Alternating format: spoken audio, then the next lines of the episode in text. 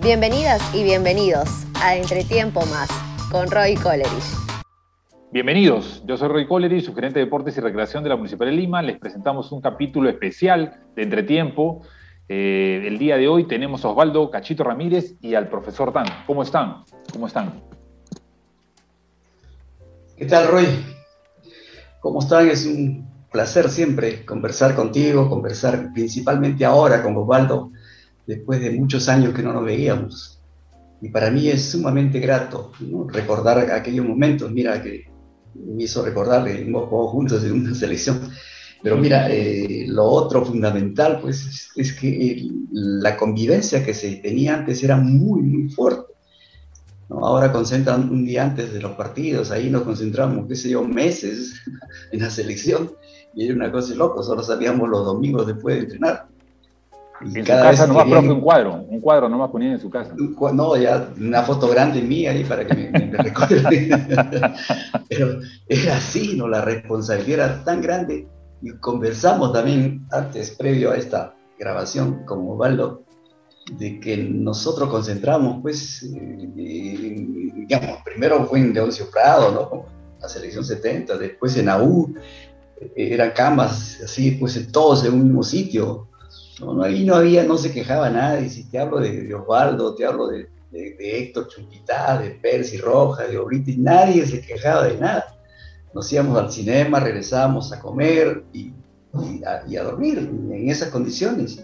Y era una, pues, una convivencia sumamente agradable, ¿no? O sea, yo creo que son otros tiempos, puede ser, pero que los recuerdo con mucha añoranza, con mucho cariño, y por eso ver a Osvaldo ahora, después de tanto tiempo, pues me, da una alegría inmensa, ¿no? Porque lo aprecio como un jugador, como un profesional, ¿no? Gracias, gracias Juan José. Muchas gracias. Yo también quiero ahora aportar algo. Primero, eh, saludar a Roy, agradecer por esta por estos momentos que nos está estamos viviendo tanto Juan José como yo y, él y, y esto que la gente se dé cuenta que nosotros somos seres humanos tan iguales como los que nos están escuchando. O sea, tenemos que demostrar, porque nosotros tenemos mucho más responsabilidades que, mucha gente. Primero, el comportamiento, porque somos imagen para, para los niños, para la gente joven, para que ellos puedan hacer justamente eh, lo bueno que nosotros hemos hecho y, no lo malo que hemos hecho. Y nosotros para decirles que nosotros lo hicimos con el mayor orgullo y con el mayor deseo de poder realizarnos, pero indudablemente, ¿no? Recordando que, que, alguien nos puede decir, pero tú también hacías esto malo. Y lógicamente tenemos que reconocerlo que sí, es cierto, no todo es perfecto, no todos somos dioses, ¿no? Dios es uno solo, ¿no? Y eso es lo más importante. Por eso, para mí es importante esta reunión, porque podemos contar muchísimas vivencias que son fundamentales e importantes. Que en nuestra época, digamos, las facilidades económicas como para que hoy podamos decir nosotros tenemos como para vivir sin problema, ¿no? Que, los de ahora, ¿no? Porque el merchandising se ha convertido en, el banco más importante en el fútbol. Y eso es fundamental para todos los jugadores, porque hay mucha gente que gana demasiado dinero y, y, a quien Dios se la dio, San Pedro se la bendiga realmente. es correcto. Y, queríamos comenzar. Es importantísimo recordar que para poder hacer eso, todos tenemos virtudes, ¿no? Que podemos mostrarlas. Que en nuestra época no hubiera quienes valoraran eso es muy diferente a quienes hoy en día existan realmente eh, jugadores en el fútbol que muestran en el campo y se lo valoran y eso es fundamental. Y esto sirve de para aquellos jóvenes y niños que están empezando, que no, no digan voy a jugar fútbol porque ahí gano mucho dinero. Yo quisiera que estos niños digan, voy a imitar a esos jugadores con lo mío para poder también tener algo en el cual yo pueda hacer las cosas que quisiera tener mis padres, mis hermanos y yo mañana más tarde con mi mujer y mis hijos. Yo quería contar un poco y quería comenzar, eh, Osvaldo, eh, permítame que, le llame así, eh, quería comenzar por un poco algo que hablé con Toto Terry, ¿no? Decirme cachito, dime cachito también. Cachito, cachito, cachito, con confianza. Y, y para comenzar por ahí, ¿quién le pone cachito y cómo sale el, nombre de cachito Ramírez? Mira, este, yo estudiaba en la gran unidad escolar 2 de mayo, que se estudiaba en esa época cuarto y quinto de primaria, ¿no? Se empezaba en las grandes unidades escolares. Y resulta que cuando jugaba, yo jugaba pues eh, en el Callao, el colegio de Mayo queda en, Chucuito, ¿no? Y está al frente, está el, ¿cómo se llama? El, el Real Felipe, el Real Felipe. Y ahí pues no pasaban los carros nunca por ese lado y jugábamos tranquilos. Esa es Peña, ¿no? Esa es Peña. En esa época había un jugador que jugaba en el Club Sporting Cristal, Alberto Ramírez. Y él se peinaba, y era moreno, y se peinaba con un rulo hacia adelante en forma de un cacho. Y entonces por eso le decían a él cachito. Y como yo tenía el mismo apellido, en quinto de primaria a mí me pusieron Cachito Ramírez. Y desde ahí, este, ya, porque en mi casa y en mi barrio me un pichín. Donde viera que eso, el pichín pasó a la historia. Y me convertí en Cachito Ramírez. Es más, Luis eh, Ramírez, que juega en el Boys ahorita, que juega en Alianza, eh, él es hijo de Alberto Cachito Ramírez y tiene todo el derecho de que le digan cachito. Porque mucha gente me dice, ¿por qué a él le, dicen cachito cuando tú eres cachito? Pues, si el verdadero cachito es usted, le cachito. Su papá era cachito. Y yo, este, a mí me pusieron por, por, su papá. Y él tiene todo el derecho de heredar lo que era de su padre. Claro, no, pero qué gran anécdota, ¿no? Y, y, y, y, lo que usted decía, ¿no? Un poco creció eh, Chalaco Nacimiento, ¿no? ¿Cómo, fue, ¿Cómo fue desde el colegio, Cachito, en, esas, en esos primeros pininos, se puede decir, con, el, con la pelota o en el deporte, ¿no? Claro, este, e, era épocas en que se jugaba en la calle, sin ningún problema, porque pasaban carros cada 30, 40 segundos.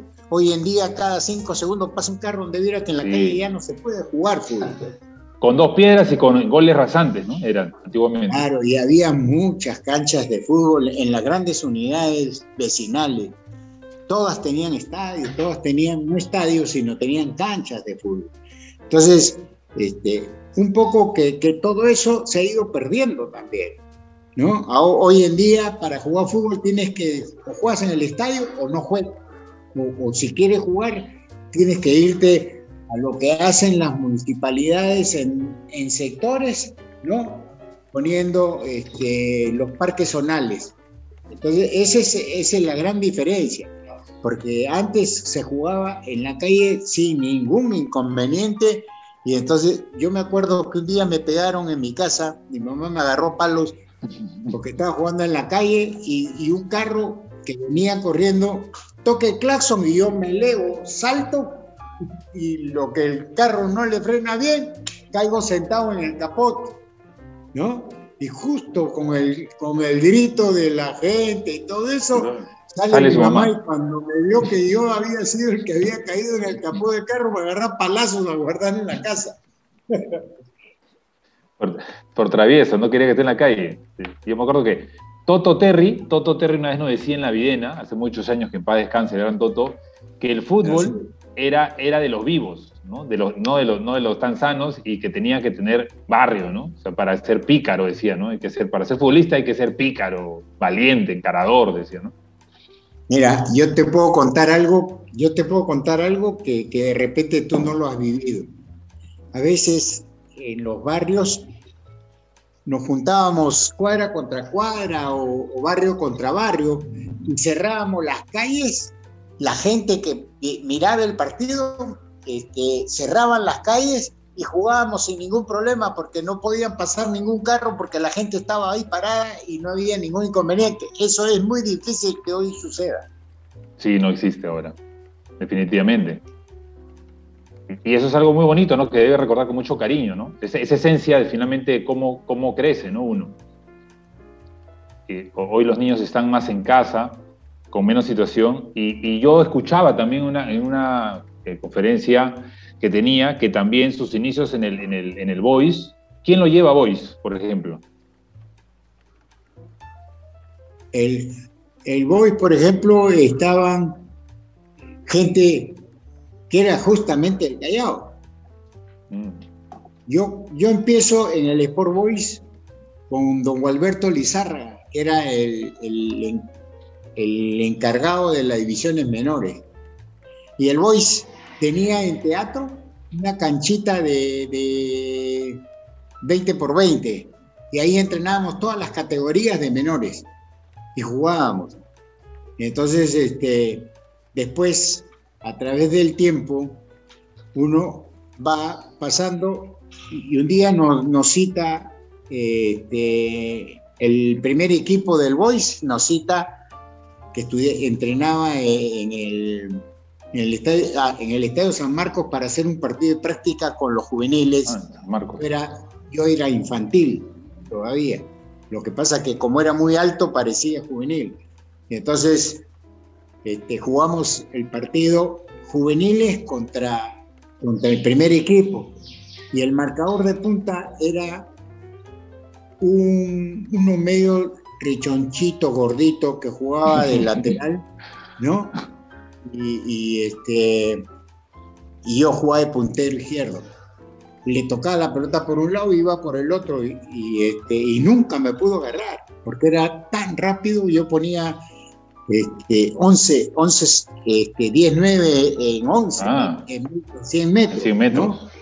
Era rapidísimo.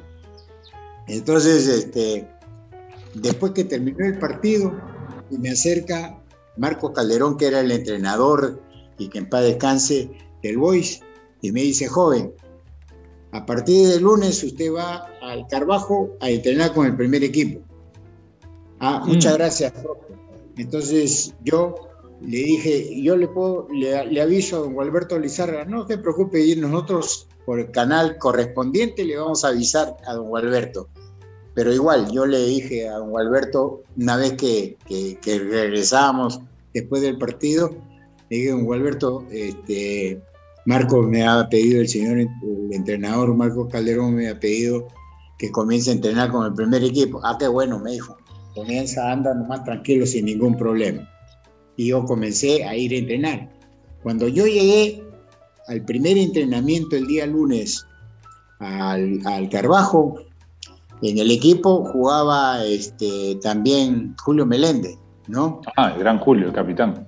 Claro, claro. Y el marcador, este, estaba, yo había llegado a las siete y media de la mañana y estaba ya Julio y, y el marcador de punta estaban ahí sentados. Entonces, este, Hola, sobrino, me dice Julio Meléndez. Qué bueno que ya estés aquí con nosotros sin ningún problema. Y lo llama, ¿no? Ven, ven, ven, le decía. Ven. ¿Qué pasa? Le dice Julio. Agarra la cachito porque en la cancha no lo vas a agarrar nunca, dijo. Lo vas a ver nomás de espalda, de espalda, del número nomás. agarrar en el partido de práctica y yo le tocaba la bola por un lado y me iba por el otro sin problema, ¿no? Como le hacía Pelé, como le hacía Pelé. Eh, como hacían muchos jugadores. Muchos jugadores de época. Hoy en día, hoy en día las cosas también han cambiado, ¿no? Antes este, eran sistemas completamente diferentes. Antes se jugaba un 4-2-4, ¿no? Después se cambió por un 4-3-3. Hoy en día, eh, en la época del Mundial de Alemania, que venía la, la naranja mecánica, en el que muchos de los jugadores cambiaban de puesto. Entonces se comenzó a, lo que es hoy en día, que ya no, no existe un puesto oficial para cada jugador. cambian constantemente de posición, ¿no? Para evitar que el rival gane los partidos. Entonces, un poco que la diferencia solamente se nota a través de las individualidades, ¿no? Y ahí es donde yo quiero llegar, que, que el fútbol ha ido cambiando. Si bien es cierto, yo te digo que el merchandising ha sido fundamental en todo este aspecto, también ha ido cambiando en el aspecto físico de los jugadores. Antes habían jugadores que no entrenaban y sin embargo jugaban sin ningún problema. Hoy en día eso no existe. Tienes que entrenar porque el entrenamiento es tan fuerte que es tan difícil poder jugar si es que no estás bien entrenado. Y eso es importantísimo también. Entonces un poco que, que la balanza comienza a inclinarse y a, equipararse, porque en, nuestra época nosotros teníamos algunos jugadores que no entrenaban, pero tenían una capacidad intelectual eh, brillante. Hablemos de, de Roberto Chale, por ejemplo, que te metía pelotazos sin mirarte, ¿no? Y, y hoy en día, pues, este, la cosa es distinta. Existen rápidos, jugadores rápidos y quienes son lanzadores que tengan que hacerlo, pero eh, se dificulta mucho más en el fútbol el que tenga facilidad como para poder anotar goles como antes, ¿no? Y yo le quería preguntar ahí en eso, por ejemplo, al profesor Tan. Profesor Tan, eh, ¿cuál es su primer contacto con, con Cachito? Eh, entiendo que primero fue en el fútbol, pero ¿cómo, cómo fue un poco? Eh, y, ya me imagino que después estuvo que entregar usted el comando técnico y después Cachito, pero cuéntelo usted, profe. Bueno, comenzamos eso, en ese tema, jugando al fútbol, ¿no?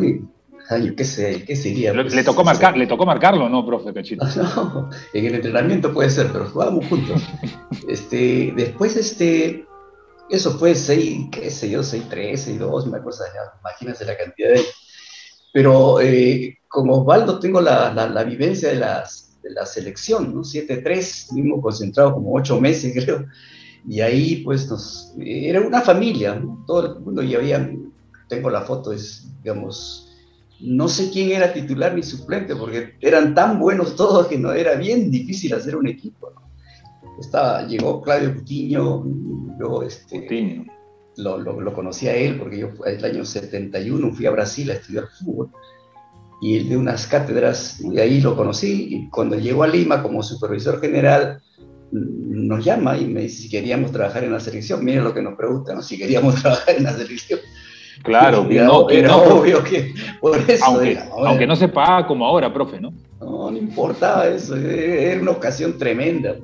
Eso es lo que iba a decir, ¿no? Y de ahí ya comenzamos. Profe, este, lo importante de todo esto es que nosotros comenzamos el año 63, 64 ya jugábamos en las divisiones menores de los equipos y, y se formó una selección juvenil en la que usted jugaba en el Sucre, yo jugaba en el Boys, eh, Sotil jugaba eh, en, un equipo de, la liga. Antes de pasar a Múnich, claro. Pero ya jugaba. El Galear. Ya jugaba en Alianza, ¿no? Y entonces eh, también estaba, por ejemplo, este, Eleazar Soria, estaba el zurdo Fernández que jugaba en el Cristal. Estaba izquierdo. Claro, estaba eh, Oscar Cacho, que jugaba en Cristal en los juveniles también, ¿no? Estaba Tadeo Risco en esa selección, habían jugadores de caete nacional, ¿no? Mm. Había, un montón de jugadores muy buenos que después, con el tiempo, comenzamos a, a incrementar en los equipos profesionales, ¿no? Por eso es un poco que es mucho más antes del, 73, porque yo debuto 6-6 en el fútbol profesional, ¿no? Y, y, al 83 ya pasaron buenos años, pero antes de eso, antes de eso, ya nosotros habíamos tenido contactos, eh, porque en las categorías menores jugábamos pues calichín infantil, juvenil, reserva, y, y para, para a veces los jugadores del equipo profesional no jugaran en la reserva, jugaban los juveniles que ya se pasaban de edad y formaron una cuarta especial. Y entonces estos torneos fueron los que, eh, los que desaparecieron y ahora han aparecido el campeonato de reserva y un poco los juveniles, pero... No a ese nivel, no, ¿no? al nivel que se tenía. Que era antes, pues, ¿no? Ahora, eh, había sí, sí, profe, profe. Lo, que pasa es que en ese tiempo jugaba el primer equipo y antes del primer equipo jugaban la reserva y después, antes de, la reserva jugaban los juveniles. a mí me tocó jugar en el así es, así es. con los juveniles y faltaba gente para la reserva y jugué también un tiempo por la reserva. Y le digo un poco más y me hace jugar por primera también. pero la de Cachito fue así, ¿no? Eh, Cachito. Por ejemplo, claro no existía el estadio Matute, ¿no?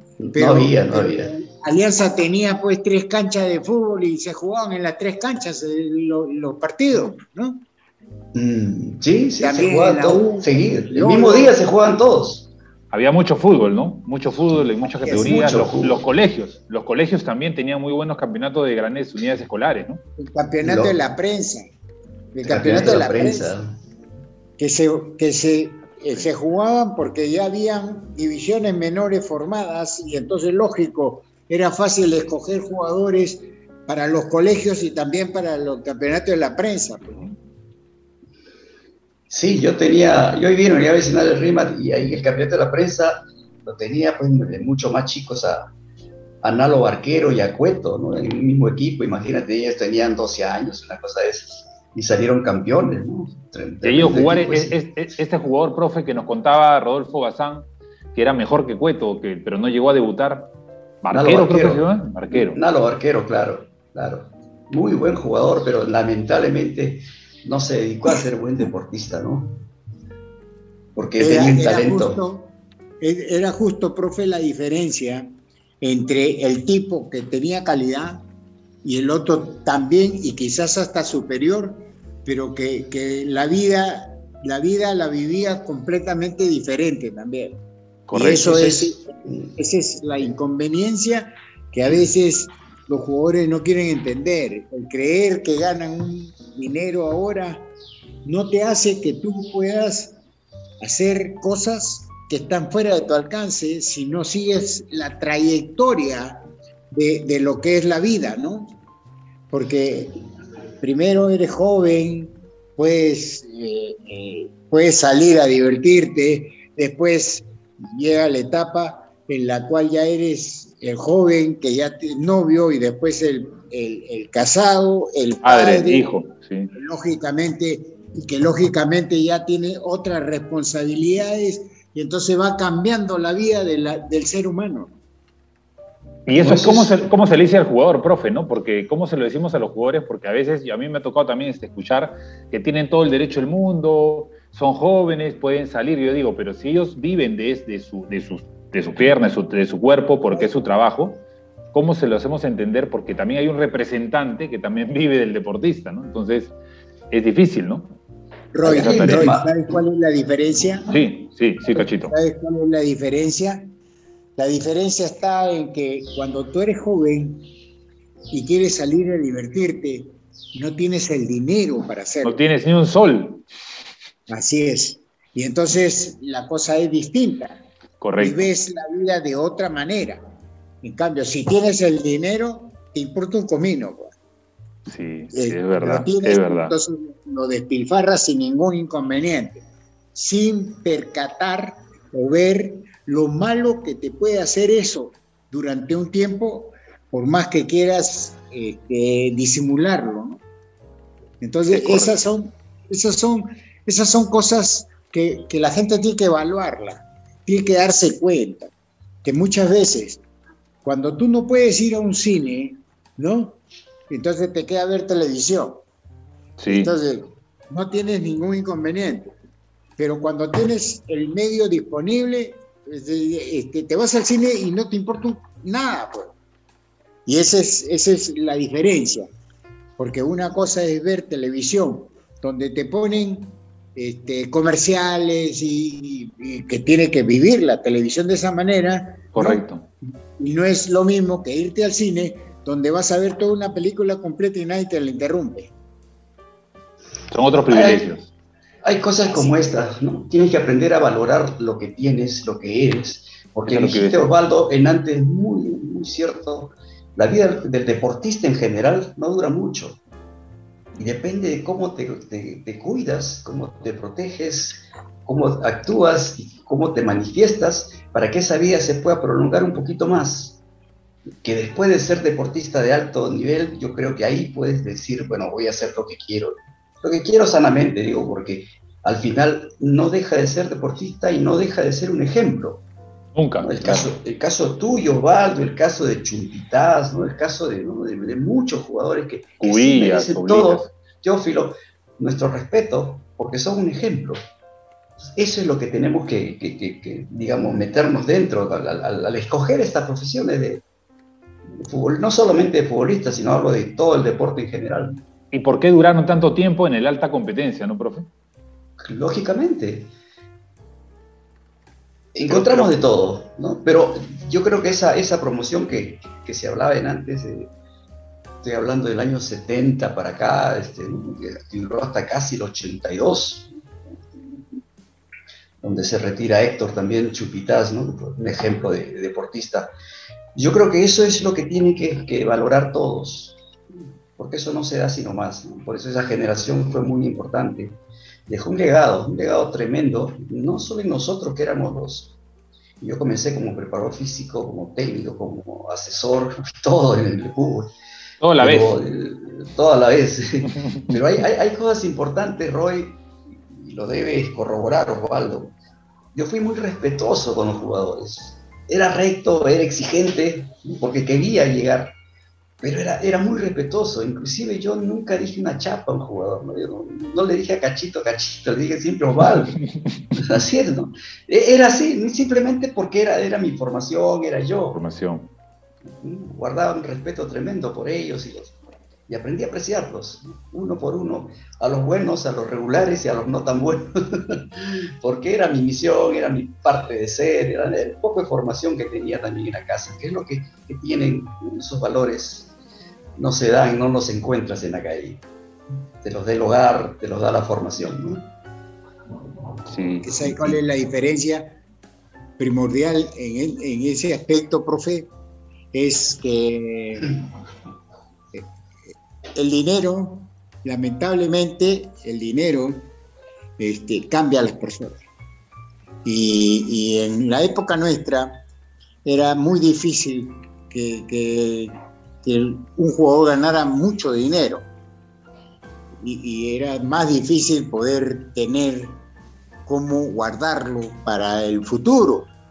Mucha gente cree que nosotros este, nos hemos divertido hemos sufrido muchas, eh, eh, hemos, hemos sufrido muchas tentaciones, pero también hemos, eh, hemos puesto paralela muchas de esas tentaciones, porque, porque al fin y al cabo tenemos de por medio familia, y no hablo del casado solamente, hablo del sortero por los padres, por los hermanos, y todas estas cosas conlleva a que hoy en día este, eh, ganan tan fácilmente el dinero, que, pero les cuesta indudablemente muchas cosas, muchas eh, tentaciones perdidas por, porque, porque la gente se dé cuenta de que esa persona es correcta, todo eso, eh, es porque, porque las personas quieren hacerlo indudablemente siempre hay esos, aquellos que, les importa un comino lo que piense la gente. Y uno, uno tiene que, percatarse que no le hagas a otros lo que no quiere que te hagan a ti. Y entonces eso es fundamental. Eso es, son las líneas que muchas veces no queremos tomar porque creemos que nosotros podemos hacer lo que nos da la gana y nadie nos puede llamar la atención y son cosas completamente distintas. Son, son cosas que realmente este, no sabemos aquilatarlas y entonces tenemos que ponerle límites a todas esas cosas para que los otros para que podamos ser ejemplo de esos otros, sin ningún inconveniente. Hay algo importante, Osvaldo, ¿no? Perdón, Roy. Sí, profe. Este, que conversamos con Osvaldo previo a la grabación. Este, lo que nosotros le debemos a esta promoción de jugadores, te hablo del año 75, donde Perú sale pues campeón de la Copa América, porque había pues el tema del gobierno militar que quería desaparecer el fútbol, hacerlo amateur. Y era pues, ya, era, era, era un hecho. Y el compromiso de ellos de poder sacar adelante el fútbol para demostrar que el fútbol no podía desaparecer, el fútbol profesional. Y el sacrificio que se dio cada uno de ellos fue fundamental. El caso de, de, Osvaldo, el caso de Chumpitaz, que estaba en México, el caso de Percy Rojas y Soria, que estaban en Argentina, el caso de Hugo Sotil, que estaba en España, Teófilo Cubillas, eso, comenzaron a llegar a jugar, y a llegar a jugar por nada, no, no se les pagaba. A veces inclusive algunos de ellos se pagaban los pasajes para venir. Cariño a su selección. No, por esa responsabilidad que tuvieron, que adquirieron para que este, definitivamente el fútbol de profesional no desapareciera. No desaparezca.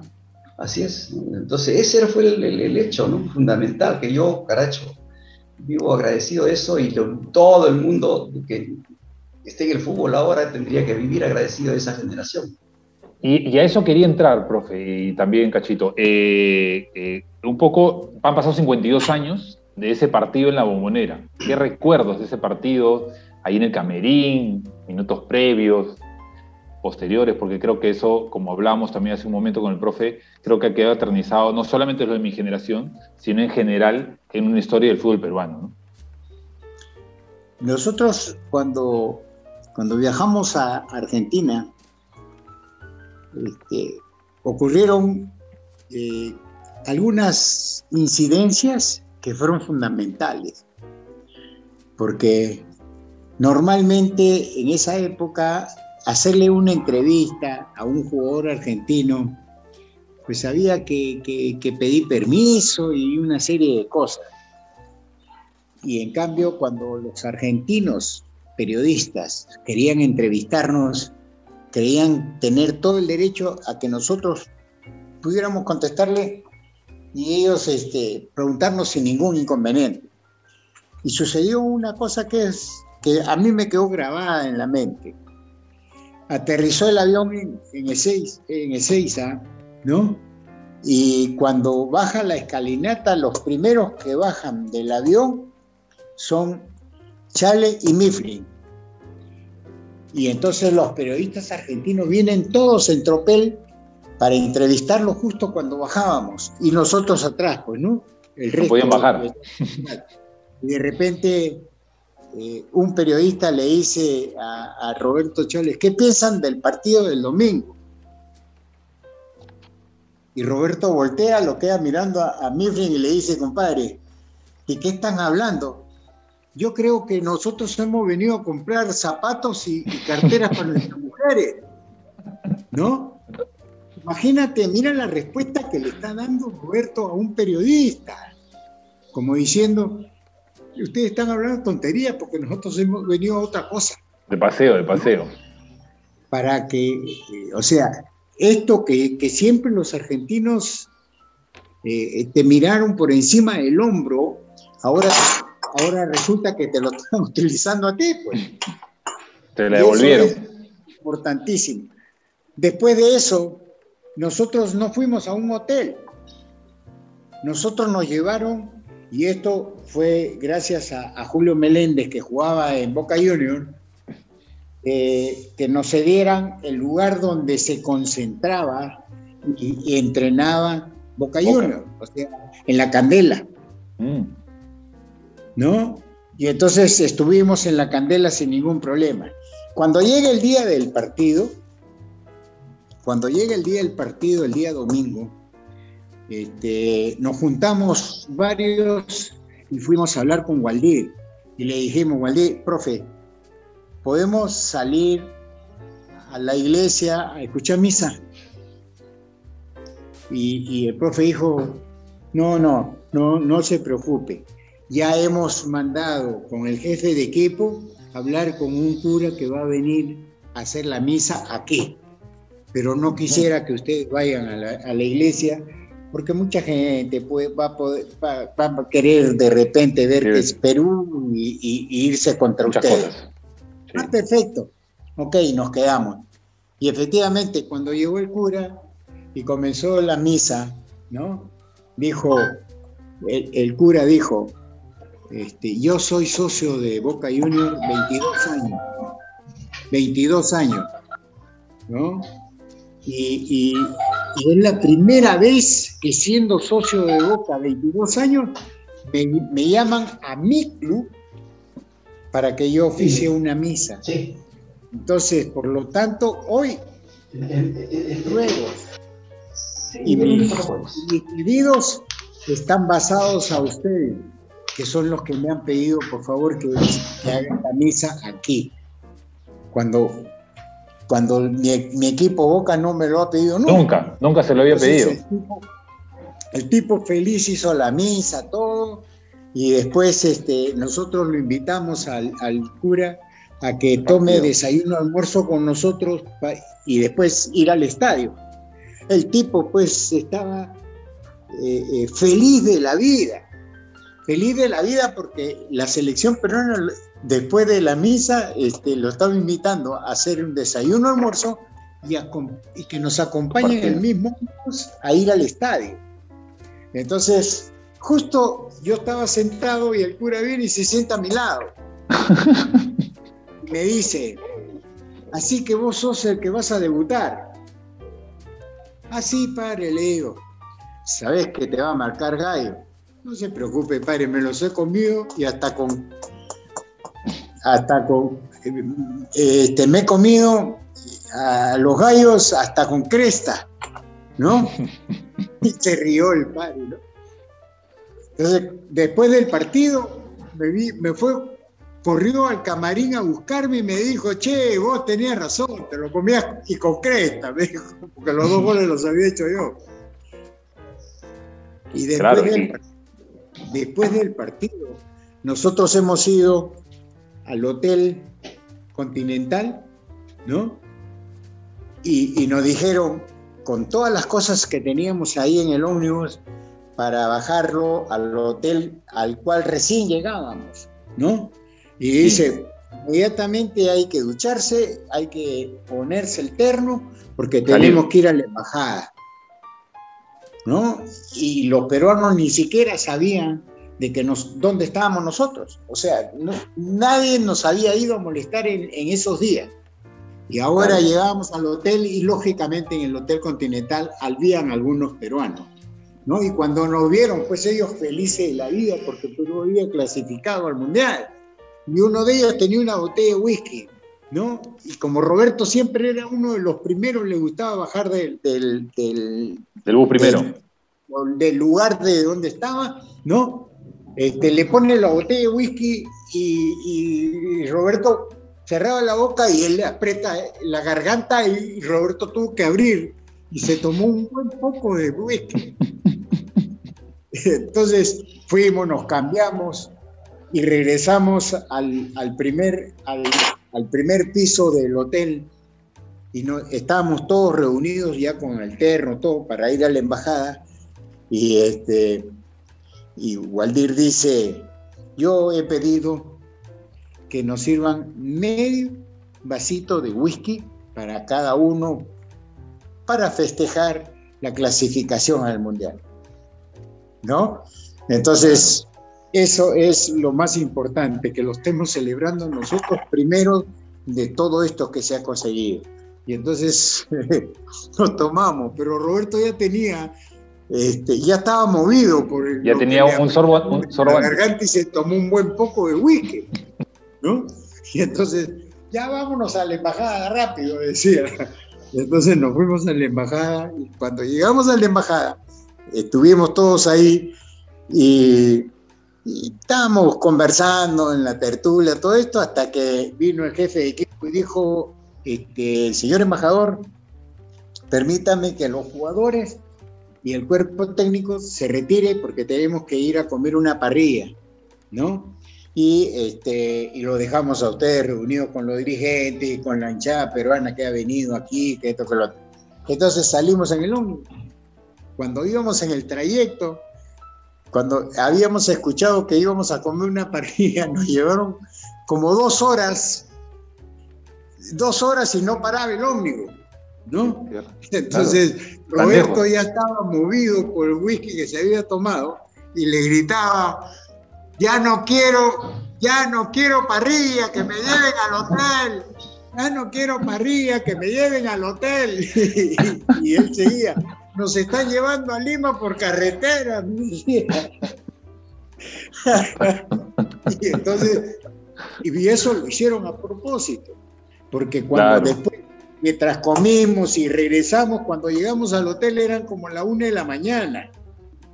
¿no? Tardísimo, Lógico, ya el que menos dice una en la mañana, pues ya no hay nadie. Ah, bueno, pues cada uno se va a su cuarto y todo el mundo estaba con ganas de despilfarrarse algo. Claro. Por lo que, había habían conseguido. y, no había nada, pues así que cada uno a su cuarto ah, este, sin ningún problema, ¿no? Y es difícil dormir, ¿no? Este partido, este partido de la bombonera nosotros entrenábamos en el Club Sporting Cristal y el, y el Club Sporting Cristal tenía tres canchas de fútbol de gras y tenía una cancha de tierra. Y esa cancha de tierra, Waldir la hizo regar toda y enfangarla. Llamó a los bomberos para que le enfangaran y todo. Y entrenábamos porque sabíamos que el partido que íbamos a jugar era la lluvia de Santa Rosa de Lima. Y entonces este, dijimos nosotros, pues este, va, vamos, va a llover como no se puede imaginar. Así que hay que prepararnos para jugar con campo enlodado y todo sin ningún inconveniente. Felizmente y a Dios gracias, jugamos con un sol esplendoroso y jugamos un fútbol extraordinario y ganamos, o sea, ganamos la clasificación al mundial porque la merecíamos, porque habíamos sido superior a los equipos tanto de Argentina y de Bolivia en el campo. Y eso, eso fue fundamental para que nosotros asistiéramos al Mundial. Por eso, este, muchas veces cuando ya terminan los partidos es fácil sacar conclusiones. Y yo creo que, que, las conclusiones que nosotros sacamos fueron realmente increíbles. Logramos esto por la unión de todos. ¿ah? como lo acabo de manifestar hace un buen rato. O sea, no solamente los futbolistas, los directores técnicos, los preparadores físicos, los médicos, los dirigentes, sino también el, el, público, porque la gente fue, iba al, al, estadio a alentarnos justamente para que nosotros podamos hacer y realizar las cosas mejor en el campo. Y, de alguna manera también muchos recuerdan también la jugada de Chale, ¿no? Con la pelota en el lateral, ¿no? Este, o sea, mucho, mucha, mucha confianza. Mira, ¿sabes qué? Lo que pasa es que, que Roberto siempre fue un palomilla. Y esa fue una palomillada. Porque realmente cuando termina el primer tiempo, termina en los pies de Roberto y Roberto agarra la pelota y lo ve pasar a Rulli y le pone la pelota en la cabeza, no se la tira, le pone la cabeza en la, cabeza. Porque si él hubiera tirado la pelota, la pelota hubiera saltado a otro lado. Él le puso la pelota en la cabeza y volteó y lo buscó al árbitro para entregársela en la mano. Y eso exacerbó a todos los argentinos, los jugadores después a, la, tribuna. Pues, ¿no? Se le vinieron encima, ¿no? A tirar de todo. Felizmente, a Dios gracias, que era un solo túnel que había para, para salir y entrar a los camarines y al, campo, ¿no? Y eso nos sirvió porque Waldir, a sabiendas de que eh, habían ordenado de acuerdo a las circunstancias de la dirigencia, primero salía Argentina y después Perú. Entonces, Waldir le dice a, Chumpi, que era el capitán del equipo, le dice, Capi, cuando el árbitro diga sale Argentina, eh, tú sale, pues, y, enseguida todos lo siguen. Y efectivamente, cuando, cuando el árbitro dijo, sale Argentina, nosotros, Chumpi adelantó y todos comenzamos a adelantar y salimos. Y entonces, cuando, cuando nosotros salimos, escuchamos un bullicio de gente aplaudiendo y gritando como no te puedes imaginar, ¿no? ¿Por qué? Porque habían puesto un audio grabado para que alentara la selección argentina porque era la primera que iba a salir y al ver a Perú la gente que estaba en las tribunas se callaron, pero no se cayó la bulla que, estaba grabada. Y entonces nosotros salimos al campo sin ningún problema.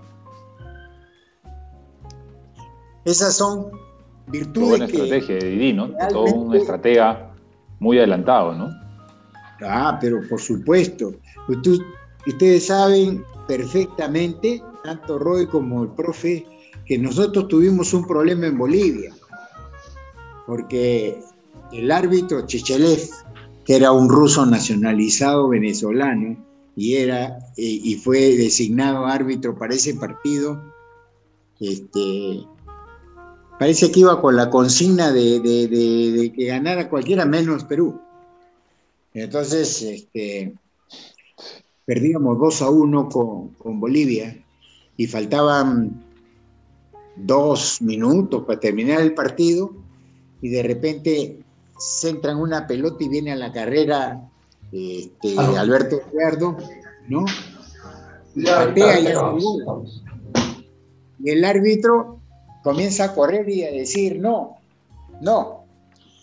Y todos le preguntaban, ¿qué, qué, qué, estás cobrando, Sai?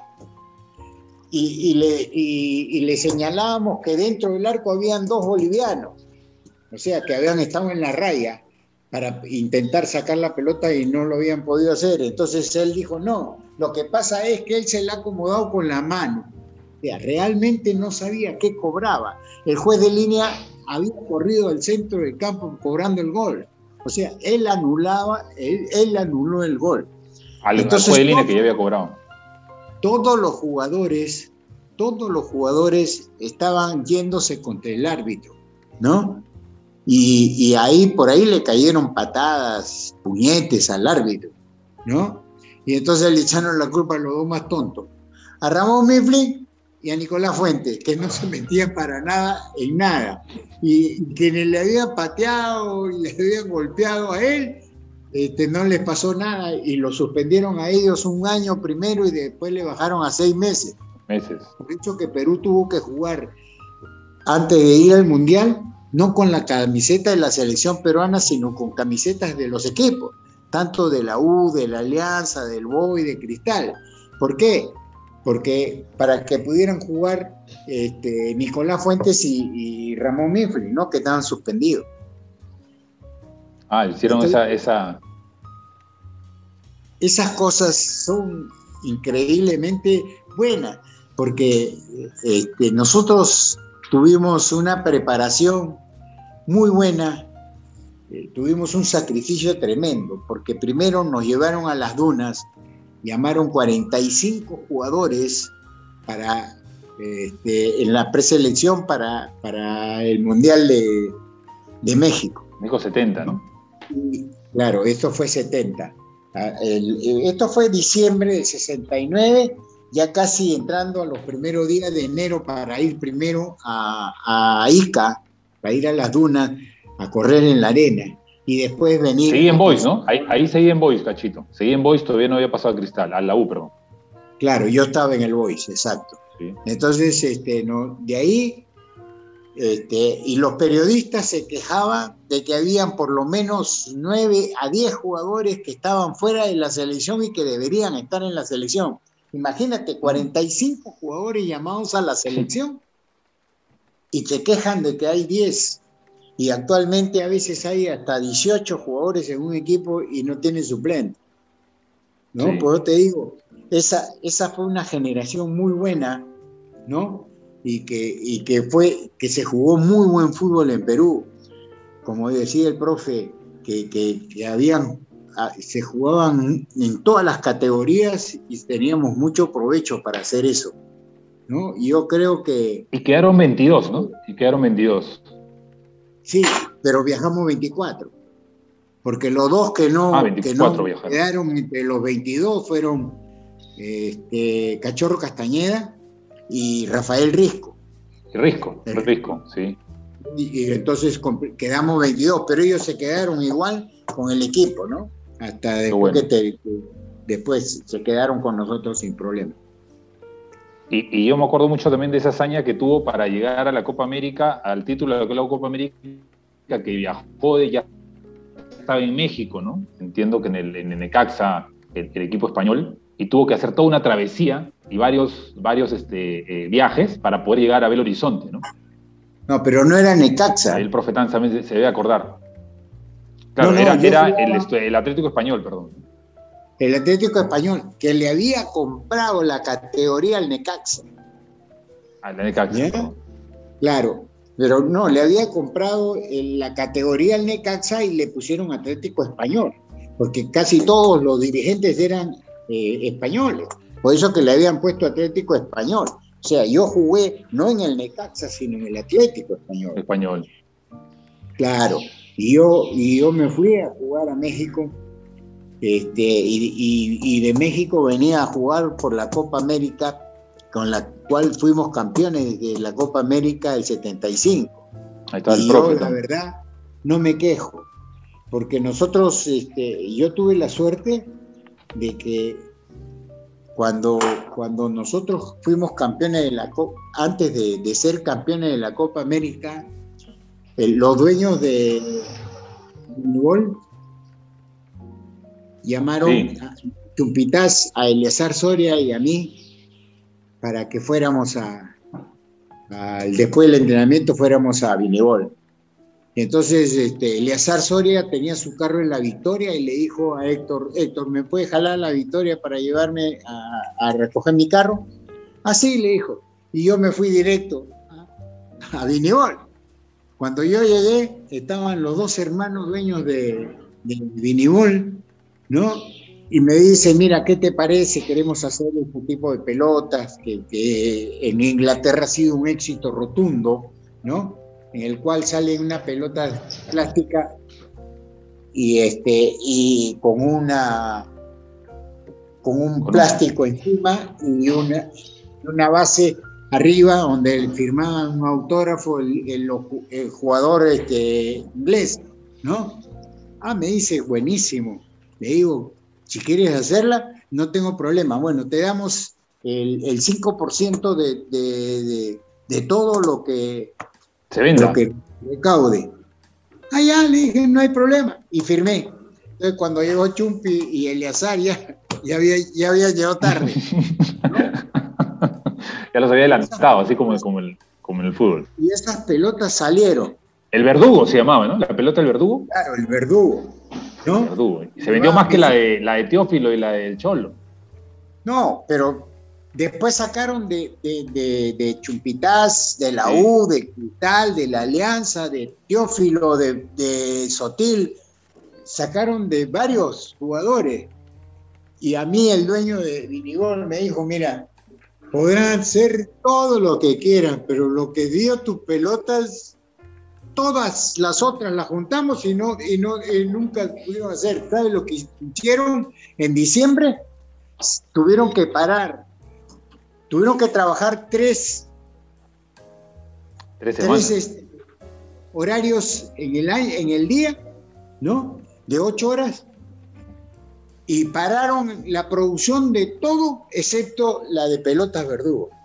Porque hubo tal demanda en todo el país y vendieron tanto que ellos vivían agradecidos. Cuando yo vine de México un día para, para- y fui a Vinibol, se sintieron felices, salieron todos los trabajadores a decirnos que yo ingresara porque yo podía ser el dueño de Vinibol, gracias a, a la pelota, a la cantidad de pelotas que se habían vendido, imagínate. Como es, ¿no? El- el- el cariño. Y, es- y eso, y eso es el cariño de la gente, definitivamente, Cachito, ¿no? El cariño de la gente.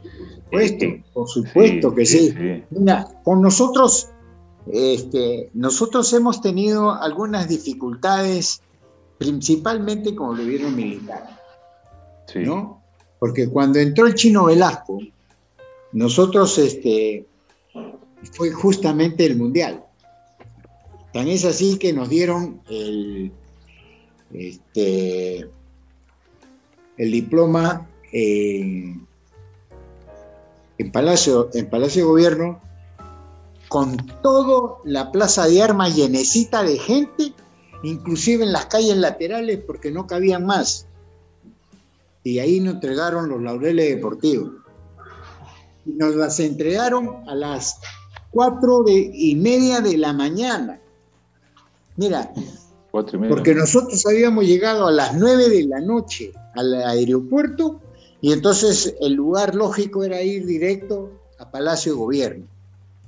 Pero como fuimos en carro descubiertos, este, yo llegué a, Palacio de Gobierno, llegué a las 2 de la mañana y tenía la cintura que, y no podía ni siquiera pararme, me dolía la cintura porque la posición que iba no podía pararme en el auto porque me, caía. en un carro de descapotable. Descapotable. Claro, y chiquito. ¿no? Claro. Eh, eh, esos tipos triunfos. Entonces, de Ronald Reagan. me era difícil mantenerme. Y cuando llegué, cuando llegué, primero, o sea, mira todo lo que demoré desde el aeropuerto a Palacio de Gobierno. Desde las nueve y media, desde las nueve de la noche hasta las dos de la mañana. de la mañana. ¿Te imaginas? Todo, todo, todo Fawcett todo Fawcett. La Marina. Enseguida, todo, eh, todo eh, este, colonial. Colonial, para agarrar de frente. Todo colonial, para llegar a la Plaza San Martín y después por ir por, por este, Carabaya, la Unión hasta Palacio. Tú sabes que yo, mi carro se demoraba tanto que le pedí al, al coronel que era jefe, estaba este, de decán en el carro mío, le digo, señor, ¿le puedo pedir un favor? Ya no soporto más el dolor en la cintura porque no puedo, eh, el, estar sentado y estar agarrado, agarrándome de usted, eh, casi le, casi le, boto el quepí de, la cabeza porque lógicamente este, yo me pasaba de, en la altura y cada vez que arrancaba el carro, pues si me iba de espalda me iba a caer en la, en la pista. ¿no? Entonces le digo, por favor, puede cambiar la ruta, ya no aguanto más el dolor. Sí, me dijo, no se preocupe, tuvimos que voltear el 2 de mayo e irnos por contra el tránsito, por todo, todo Callao.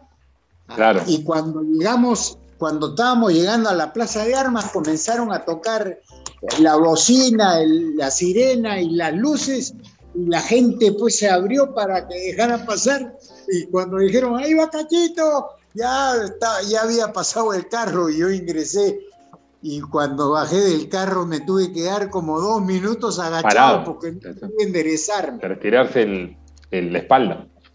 Claro, para enderezarme. Y después de ahí irnos, eh, nos llevaron. Y lo que pasa es que eh, para el Mundial fueron los hijos de, los ministros y, del presidente al Mundial, ¿no? Y utilizaron en el, Hotel Mitla, que era el nuestro, ¿no? Y que había, Waldir había pedido que nos lleven al lugar donde estaba, en Guanajuato, Brasil, una vez que Brasil se fuera a Guadalajara, porque eh, para nosotros pues era un pandemonio el Hotel Mitla, lleno de gente todo el día, ¿no?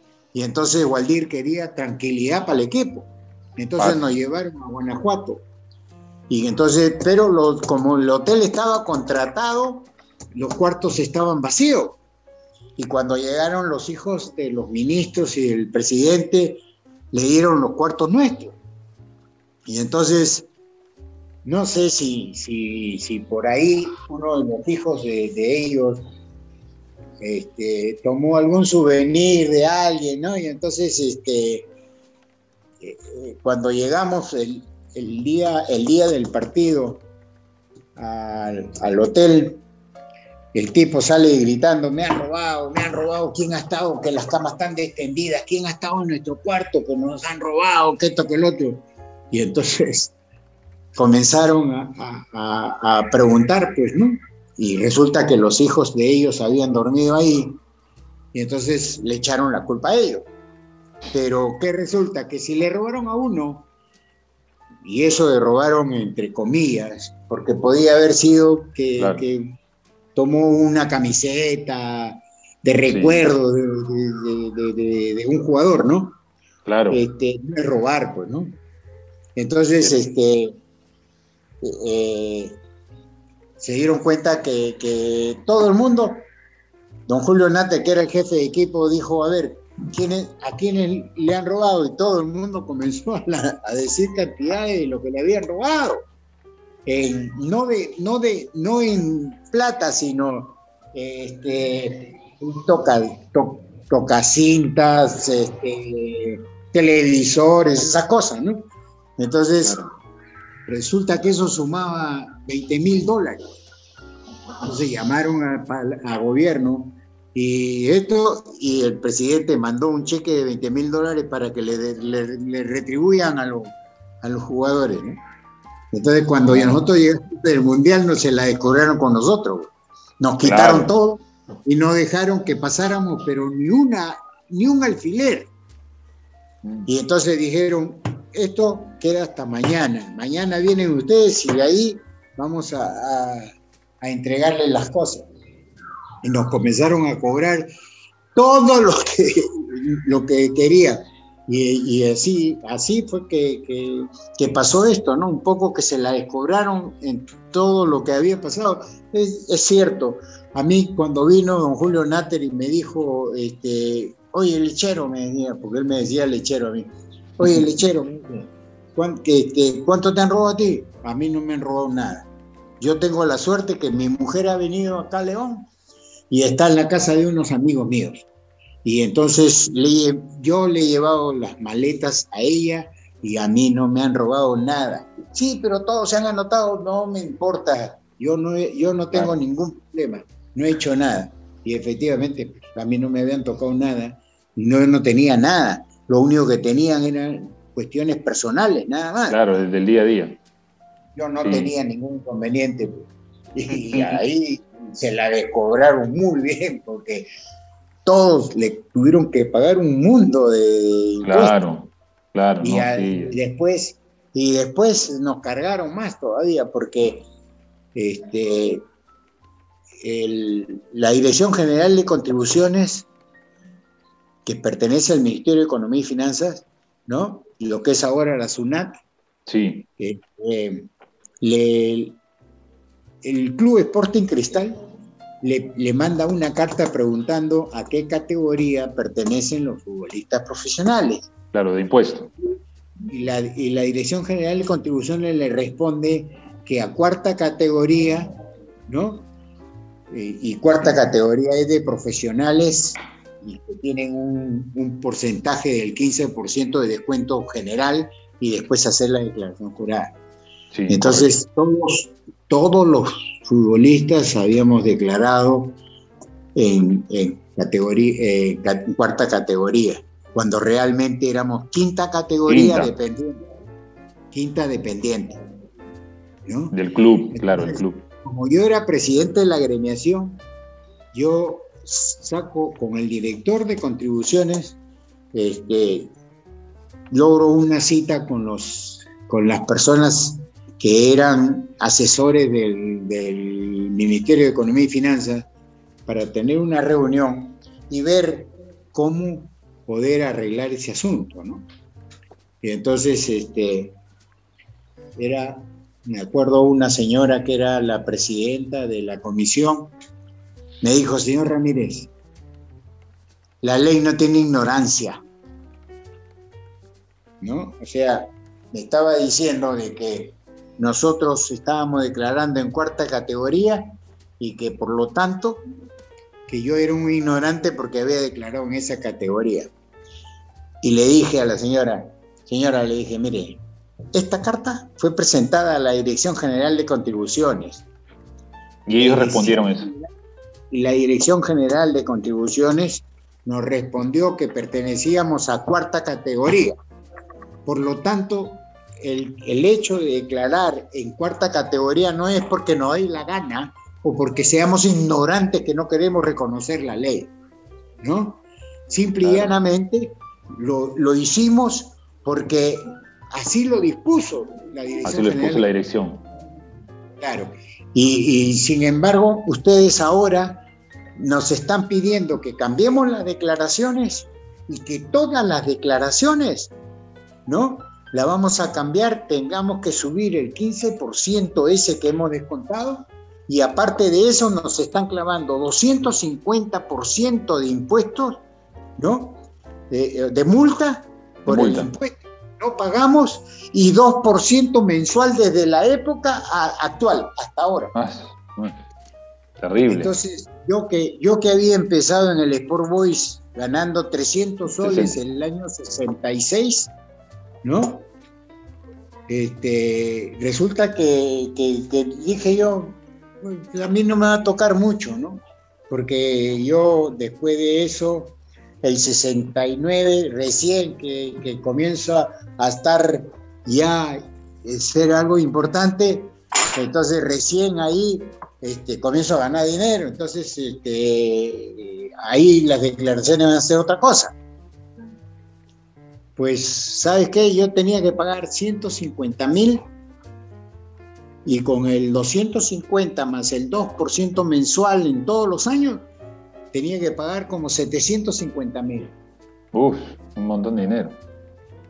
Y, este, ¿Cómo hizo para pagarlo? ¿Cómo hizo para pagarlo? Yo, yo este, o sea, Teófilo y yo fuimos los únicos futbolistas que le hicimos juicio a contribuciones. Porque para nosotros era un abuso y para. porque ellos eran los que habían dispuesto a qué categoría íbamos nosotros. Correcto, no, no, no, el club, claro. No es que nosotros nos dio la gana de hacer lo que no debíamos hacer. Hubo un sino documento. porque ellos nos dijeron qué es lo que. o sea, seguir las pautas que nos correspondían.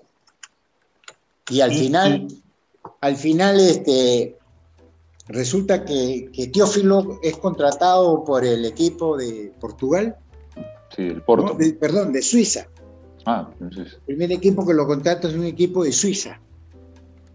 Y cuando llegó al aeropuerto lo desvistieron y no lo dejaron salir porque tenía que pagar los impuestos, ¿no? Por el juicio. Debiera que al final se fue, tuvo que pagar y pagó un mundo de plata. Y yo después, con los años transcurridos, yo fui a hablar con el coronel que era el jefe de la Dirección General de Contribuciones y, me dijo, mira, yo voy a hacer que tú como representante de los futbolistas del fútbol profesional, este, estás presentando las documentaciones por ser el presidente de la a que puedan obtener algunos descuentos. Y efectivamente, tuve que pagar como 322 mil con 19. tuve que pagar. porque me dijo, me dijo a mí, este, una vez que lo pagues, anda a la prefectura, levanta tu, este, la orden, la requisitoria en el aeropuerto y te vas tranquilo, vas, llevas copias para que dejes y te quedes con tu original sin inconveniente. Y es lo que hice. Fui, llevé todo sin ningún problema y me fui y dije yo, qué abuso, por Dios. Porque en realidad yo, yo me acuerdo que era una época en que a mucha gente lo paraban este, deportando, ¿no? Me, me acuerdo que lo habían deportado a, a Tulio Loza, Argentina, ¿no? Y entonces cuando yo fui a hablar con, con esta señora, que era hermana del presidente de Petro Perú y esposa del ministro de, de, Agricultura, ¿no? Este, cuando me dice a mí que, que para la ley no hay ignorante, ah, qué bien, le dije yo. Quiere decir entonces que si usted tiene un carro malogrado y lo lleva al taller y le pregunta, este, quiero que me baje un motor a mi carro, ¿cuánto me cuesta? Y el, el mecánico le dice 10 mil dólares. ¿Y por qué? ¿Por qué tanto? ¿No? Porque, porque usted no puede ignorar la mecánica. Este, sería una respuesta lógica a todas las estupideces que le acabo de escuchar a usted, le dije. Así que me paro y me voy, hasta luego. Y me di la vuelta y salí, ¿no? Y yo me acuerdo que en esos momentos de que esto me van a... me ponen la mano en el hombro, me van a deportar, ¿no? Y me van a votar. Entonces, justo llego y tú sabes que el Ministerio de Economía y Finanzas estaba en el séptimo piso del edificio de Abancay, ¿no? Entonces, justo yo estaba en el séptimo piso y aprieto el, botón del ascensor y de repente, como a los dos minutos, ¿no? Que no subí el ascensor, me ponen la mano en el hombro y dije, me fregué, ¿no? ¿Qué pasa, Le? No, señor Ramírez, discúlpeme. Yo soy, yo soy mayor de la PIB y soy, este, soy la seguridad de la señora, pero vengo a estirarle la mano, me dijo. Porque por, por esta oficina han pasado muchísima gente, muy, muy, pero muy buena gente que han tenido problemas de todo y, los y les ha pasado tantos inconvenientes. Y usted la ha puesto y, y, es la única vez que le he visto a la señora que le ha dado taquicardia. Y gracias a que usted le dijo, le hizo ver que ella estaba completamente equivocada, aunque no quiera reconocerlo. Y lo felicito, me dijo, ay, ya gracias, me metí al ascensor y me bajé rapidito. Y que no, me vayan a querer. Y, por ejemplo, Claro, claro. Y Cachito, por ejemplo, ¿cuál es el camerín que más recuerda? Por las experiencias, no sé si de repente la música que había en el ambiente, volviendo al fútbol. Camarín de, ¿Cuál es el, camerino, el camerino que más recuerda? Me refiero de equipo, ¿no? O sea, finalmente el equipo, ¿no? Entiendo que Norte, pero si hay un equipo que finalmente le, le, conmovió, el camerino que compartió, ¿cuál, cuál sería? El camarín, el camarín de la bombonera, por favor. Los dos goles que, los hice yo, pero que fue el equipo. Y, si tuviera, era buenísimo. Nosotros, tú sabes que, tú sabes que don Julio Natter, que era dirigente del Boys, ¿no? Y era jefe de equipo, cuando terminó el primer tiempo 0-0 entre Argentina-Perú, me dice, oye, el lechero, ¿cuándo vas a hacer goles? Ah, tío, no fastidies. ¿Qué número tengo en la espalda? 22, dos goles en el segundo tiempo. Después de que terminó el partido, me decía, eres un lechero. Dijiste dos goles en el segundo tiempo, hiciste dos goles, me dice. Y, si tuviera, por ejemplo, que volver a jugar un partido, ¿qué camiseta usaría y contra quién? Yo, un equipo. Mira, mira, este, yo no soy cabulero, primero. ¿Ya? Segundo, yo utilicé la 22 porque fue la primera camiseta que me dieron a mí en la selección. En la selección. O sea, no me, no, me dijeron, este, oye, te voy a dar esta 22 porque tú vas a ser suplente. No, me dieron la 22 y yo dije, esta es una camiseta que siempre la voy a usar. Y al utilero le decía, dame la 22, dame la 22, dame la 22. Y yo, y yo comencé a utilizar la 22. Pero ese camarín, yo, estoy, yo estoy, yo estoy, yo estoy. Camarín de Argentina. ¿Sabes qué? Era un loquerío por la clasificación del Perú al Mundial. Tú sabes que yo recibí en la Embajada del Perú dos telegramas, porque esa era la época de telegramas, por si acaso, la gente no vaya a creer que no, que, ahora es celular y esa cosa. No, eran antes, antes del fax. Claro. ¿Ya? Dos telegramas uno del obispo del Callao y uno del alcalde del Callao. Y los dos me ponían como si hubieran estado junto ellos y hubieran, y, hubieran puesto lo mismo. Dice, el, el Callao es, es un loquerío. Así, el Callao es un loquerío. Y el, y el obispo también me pone lo mismo, el Callao es un loquerío, es un carnaval la gente está saliendo por todas las calles, así. Y yo dije, bueno, este, este, ha habido alegría en el Perú, la gente está contenta, está feliz. Yo no, la verdad, jamás me imaginé de los alcances que había tenido en todo el país la clasificación por méritos propios al Mundial de México 70. ¿Y a qué arquero, por ejemplo? Caravanas por todo el país. Todo el, y Por horas, ¿ah? y por horas. No digamos este, una caravanita chiquita, no, y por horas. Dice que fue, pero es, es más, después de que yo, cuando llegamos al Perú y fuimos al Palacio de Gobierno, todo lo que vi en el trayecto, ahí nomás me imaginé todo la lo multitud. que había pasado. Claro. O que toda la gente en Plaza de Armas no cabía una persona más. Increíble. Y cuando el presidente eh, Velasco dijo, este, porque toda la gente comenzó a gritar, eran las 4 de la mañana, ¿no? Y comenzó a gritar, ah, sueto, ah, sueto, por el día, por el día lunes, ¿no? Por el día siguiente, mejor dicho. Querían asueto porque eran la, ya iban a hacer, pues, ya iba a amanecer, ¿no? Y, y el chino Velasco le dice, ¿quieren asueto? Sí. Bueno, pues el, el 8 de octubre lo van a tener. y por ejemplo, un arquero, una pregunta final, Cachito, el, de, y también a ver si el profe de repente también eh, lanza una.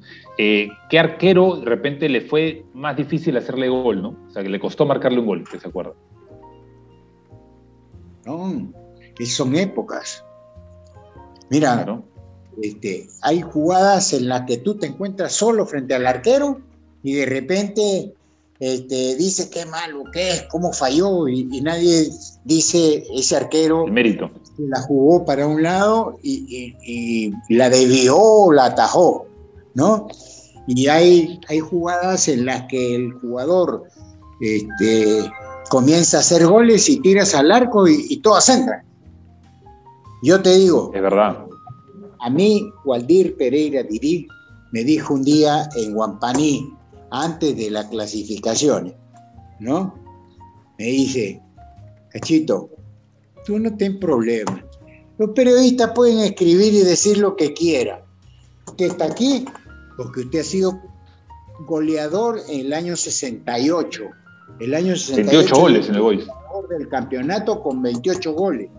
Y me dijo, ten por seguro que tú estás aquí porque tú eres el goleador del campeonato y tienes que estar en la selección. Pero de otra cosa estoy seguro. Me dijo, tú eres el jugador que más ocasiones de gol tiene, porque tú lo buscas, que la estás fallando. Pero el día que tú corrijas eso, Perú te va a querer mucho, me dijo. Y no se equivocó. A mí el país me quiere mucho, y me ha querido mucho, y me quiere mucho por los goles, por los goles que no solamente que hice yo, porque al principio yo fallaba goles y me pifiaban y todo, y después todo lo que tiraba al arco era gol. Y entonces, lógico, esas son cosas que uno aprende a través de la vida. Y yo vivo muy feliz y agradecido con toda la gente que a mí me criticó primero porque tenía todo el derecho a hacerlo. Para eso yo pagaba su entrada al estadio para ir y, y, y, aplaudir o gritar a quien a ellos crean conveniente. Y yo, yo he, he, vivido toda esa etapa sin ningún problema, pero también reconozco que mucha gente me quiso cuando, cuando yo este, hice esos goles y la gente me miraba y decía y me abrazaban y me decían, hoy, hoy en día, con la edad que yo tengo, 74 años, me encuentro con algunos niños que agarran y me miran, papá, papá, Cachito Ramírez, Cachito Ramírez. Y yo digo, pero ¿cómo esta criatura puede reconocerme? Puede tener 7, 8 años. ¿Cómo puede reconocerme si nunca me ha visto jugar? Me dice, porque su papá les habla, le hablan a ellos de estas cosas. No, les cuentan, entonces lógico, y le enseñan las fotos y, y cuando te ven, ellos te reconocen. Pues. Entonces, por eso te digo que yo, a través de la vida, sufre, se sufren las consecuencias, pero también las satisfacciones son mucho mayores. ¿Y qué, por ejemplo, cómo se llamaría, profe, un titular de, Cachito? ¿Cómo pondría usted un titular de Cachito en eh, un libro, ¿no? Un libro, si escribimos sobre, sobre Cachito Ramírez, ¿cómo se llamaría el libro? Primero al profe y después a, Cachito. Para, mí, el, puedo sintetizar el, ejemplo, el ejemplo del deportista. Yo, yo recuerdo una anécdota que Osvaldo se lesiona y estábamos en la U con Hover y el otro partido que venía, igual una vez también lo sentó a, Héctor Chumpitas y, este, no jugó, jugaré, un buen jugador también. Y Osvaldo después del partido ¿no? se presenta a la oficina, estábamos yo y Hovers conversando después del partido y Osvaldo dijo, este, yo voy a hacer lo posible, voy a entrenar más, si es posible, para volver al equipo y, nos, dio la mano y se fue. Y con Hover dijimos, ese es el ejemplo de los deportistas que yo quiero en mi equipo. Pocas veces se ve ese tipo de reacción de los mm, jugadores, ¿no? Más. Es la única vez que he visto jugar. acá, acá, acá también me dicen, Cachito hizo goles en todas las canchas, ¿no? Titular. Yo, yo ponía un titular como Cachito para toda la vida, ¿no? ¿Cómo pondría de repente Cachito un libro sobre su vida, en pocas palabras? Qué, qué, difícil. Qué difícil, sí. si, quiero jugar en estos momentos un partido de fútbol, y prefiero mil veces jugar el partido de fútbol que tratar de pensar en algo que realmente eh, es difícil, ¿no? De, poderlo aquilatar. Claro, que pueda quedar impregnado en la memoria de las personas. Hay mucho, y, y, el ejemplo de las personas, ¿no? Porque eso es lo más importante, los jugadores de ese nivel Profe, yo me acuerdo, yo me acuerdo lo que usted acaba de hacer recordar. Este, a mí me llamó un día el presidente de, de la U y me dijo que, que por qué no hacía goles. Y estaba don Roberto Escarone entrenando a la U y don Roberto le encantaba tenerme sentado de suplente porque todo lo que él, cada vez que él me decía, Cacho, entra, no me decía nada. Porque don Roberto Escarone se había dado cuenta de que yo miraba el partido y entraba justo a hacer lo que él quería y yo lo hacía en el campo sin ningún inconveniente. Y un día me toca con don Juan Eduardo Jover y yo venía jugando desde el año 72 de puntero derecho. Y cuando él llegó a la U, este, yo le dije, profe, ¿sabe qué? Yo vengo jugando ya como tres años o dos años y medio como puntero derecho. Yo no soy puntero derecho. Yo puedo jugar al centro, puedo jugar a la izquierda sin problema.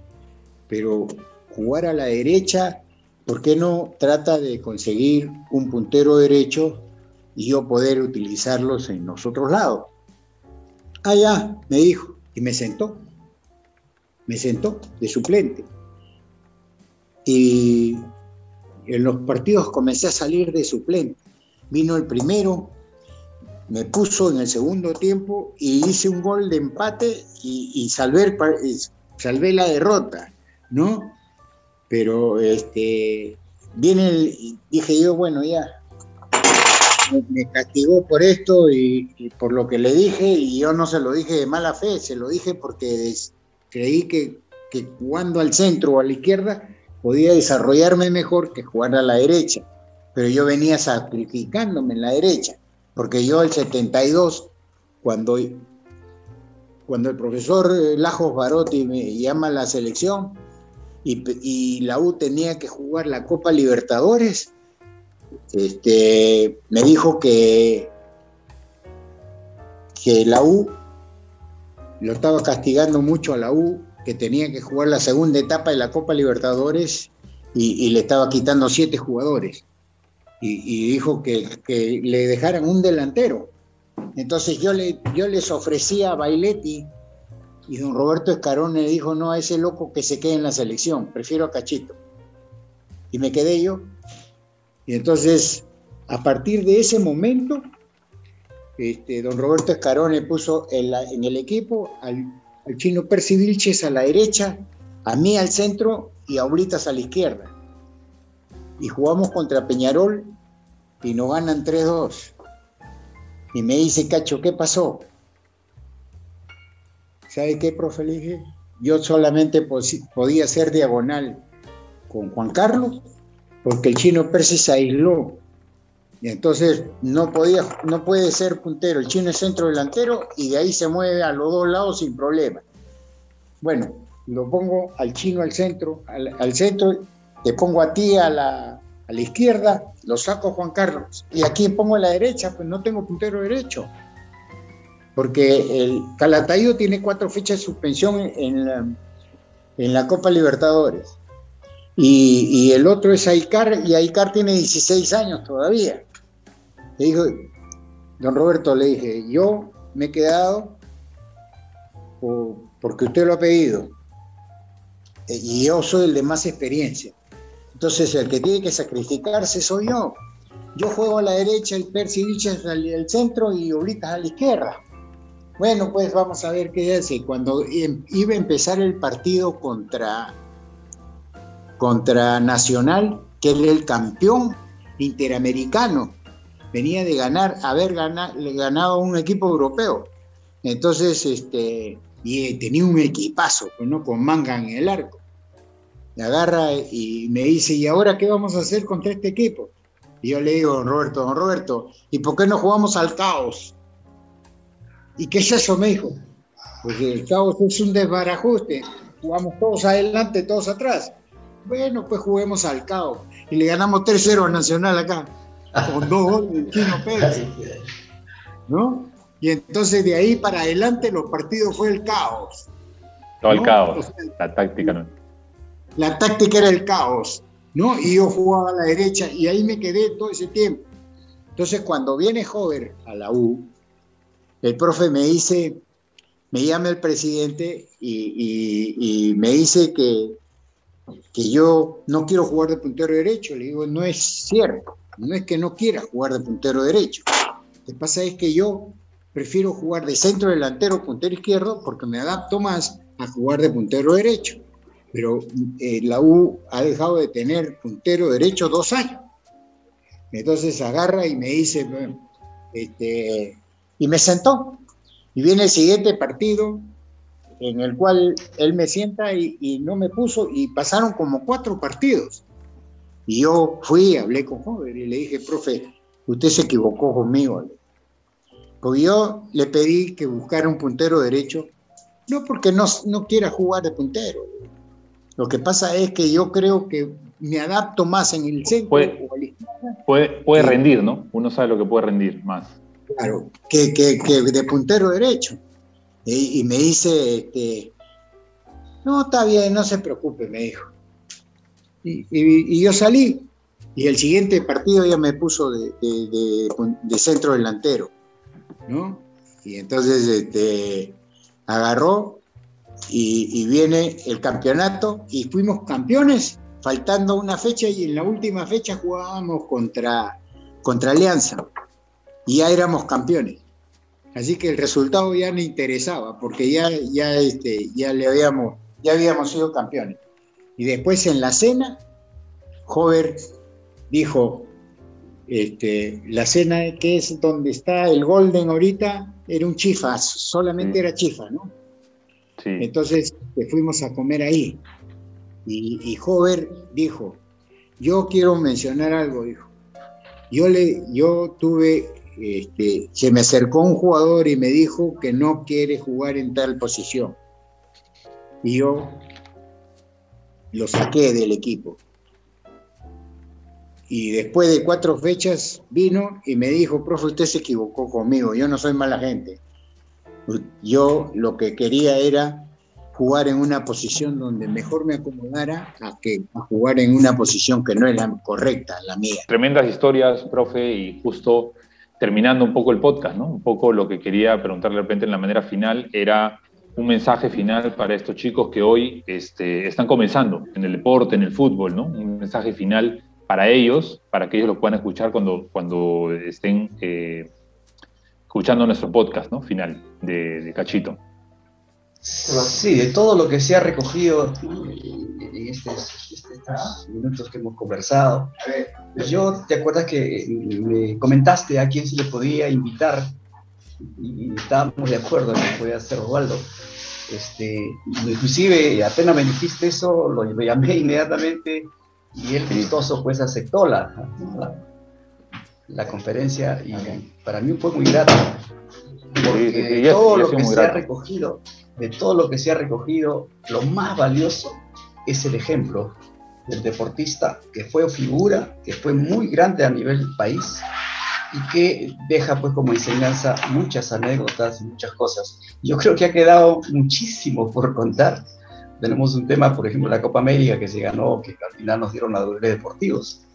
Pero eso sí es valioso y ese es el ejemplo que debemos darle a todos los chicos, todos los deportistas jóvenes, que puedan tenerlo y puedan seguirlo. Porque hay varios jugadores como Osvaldo que tienen una trayectoria así. Por ejemplo, en atletismo, Fernando Acevedo también es otro. Ricardo Duarte. Ricardo, Ricardo Duarte. Ricardo Duarte. Eh, Ricardo, el de Salto Alto. Ricardo Roberto, Roberto, Eso quería de repente, profe, un mensaje final de, Cachito, ahí lo estamos escuchando, un mensaje final de Cachito también para los, los jóvenes y los niños y niñas que nos siguen en el podcast Entre Tiempo. El tiempo siempre es, este, como dicen, eh, ingrato, ¿no? Ingrato, me dice acá Rubén también. Entonces, finalmente, eh, un mensaje final de esta excelente charla, este excelente momento que hemos tenido con el profe Tan y con, Cachito. Mira, yo este, a través del tiempo que, primero en divisiones menores y luego en selección de mayores y luego en la selección, este, yo soy un tipo que he sido predestinado por Dios para determinadas circunstancias. Primero, para demostrar a, todos en general que cuando se, se persevera es cuando se puede lograr. Y segundo, que yo creo que no se ha filmado la película solo contra el mundo. ¿Sabe por qué? Porque no hubo quien la filmara. Sí, es verdad, ¿Ah? es verdad. Y, con esto lo que quiero demostrar es que hay un equipo. Y cuando hablo de un equipo, no estoy hablando de, dos, tres, cuatro, cinco jugadores. Estoy hablando del técnico, del preparador físico, del psiquiatra, el psicólogo, del médico, del traumatólogo y del utilero y del recoge pelota y de todos aquellos que en algo tienen que ver con que el equipo funcione mejor. Y eso es increíblemente fundamental, porque este, cada uno tiene sus virtudes. Unos para hacer goles, uno para que no le hagan goles, que es el arquero, ¿no? Y, lo, y, colaboran con los defensas. Y para el que hace goles, colaboran los, los, inteligentes, pues, ¿no? Que te ponen en la pelota, ¿no? O, o el que corta como el volante de contención, que quita pelotas y se la entrega justamente al pensante para que él pueda ingeniar la jugada y el otro pueda realizarla. Con esto quiero decir, es el equipo, y el equipo es todo, porque la gente grita, porque los, los dirigentes te, resuelven los problemas, porque los... Este, la hinchada te alaba porque te da la oportunidad de que puedas rehacerte y, todas estas cosas es única y exclusivamente porque hay un equipo de por medio. Muchas gracias, muchas gracias a Osvaldo Cachito Ramírez, muchas gracias al profesor Juan José Tan y muchas gracias a todas las personas que nos han escuchado aquí a través de Spotify en el podcast de Entretiempo Más. Los esperamos en un siguiente episodio. Muchas gracias. Gracias por escuchar Entre Tiempo Más todos los domingos a las 6 de la tarde por Spotify.